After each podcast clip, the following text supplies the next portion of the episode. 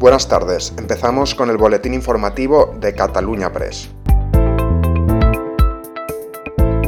El presidente del Parlamento Europeo, el socialista David Sassoli, ha fallecido la madrugada de este martes en Italia en un hospital donde fue ingresado hace dos semanas, según ha confirmado a Europa Press su portavoz Roberto Cuillo.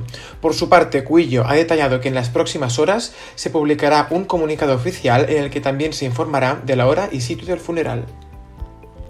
Tal y como ha informado el Parlamento Europeo, su presidente permanecía ingresado desde el día 26 de diciembre en el hospital por una grave complicación a causa de una disfunción del sistema inmunológico.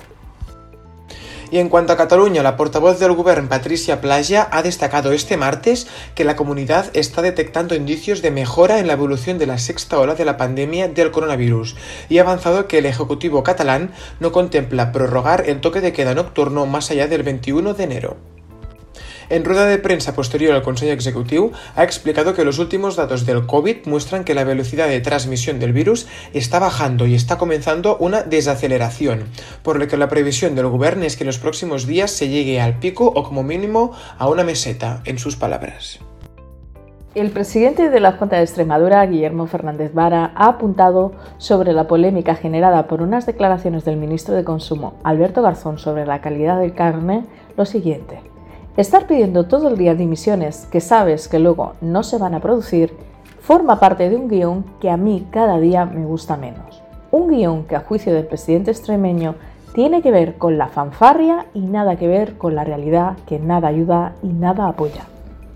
El aumento del hielo marino antártico desde 1979 es único en 120 años.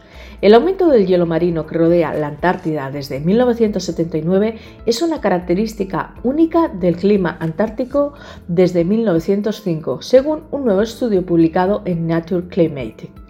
La investigación liderada por el Dr. Ryan Bock, profesor de geografía en la Facultad de Artes y Ciencias de la Universidad de Ohio, es el primero en detallar la extensión del hielo marino que rodea todo el continente a lo largo de las cuatro estaciones durante el último siglo. El clima especialmente los vientos y las temperaturas, contribuyen a los cambios en el hielo marino. Y esto es todo por hoy. Seguiremos informando.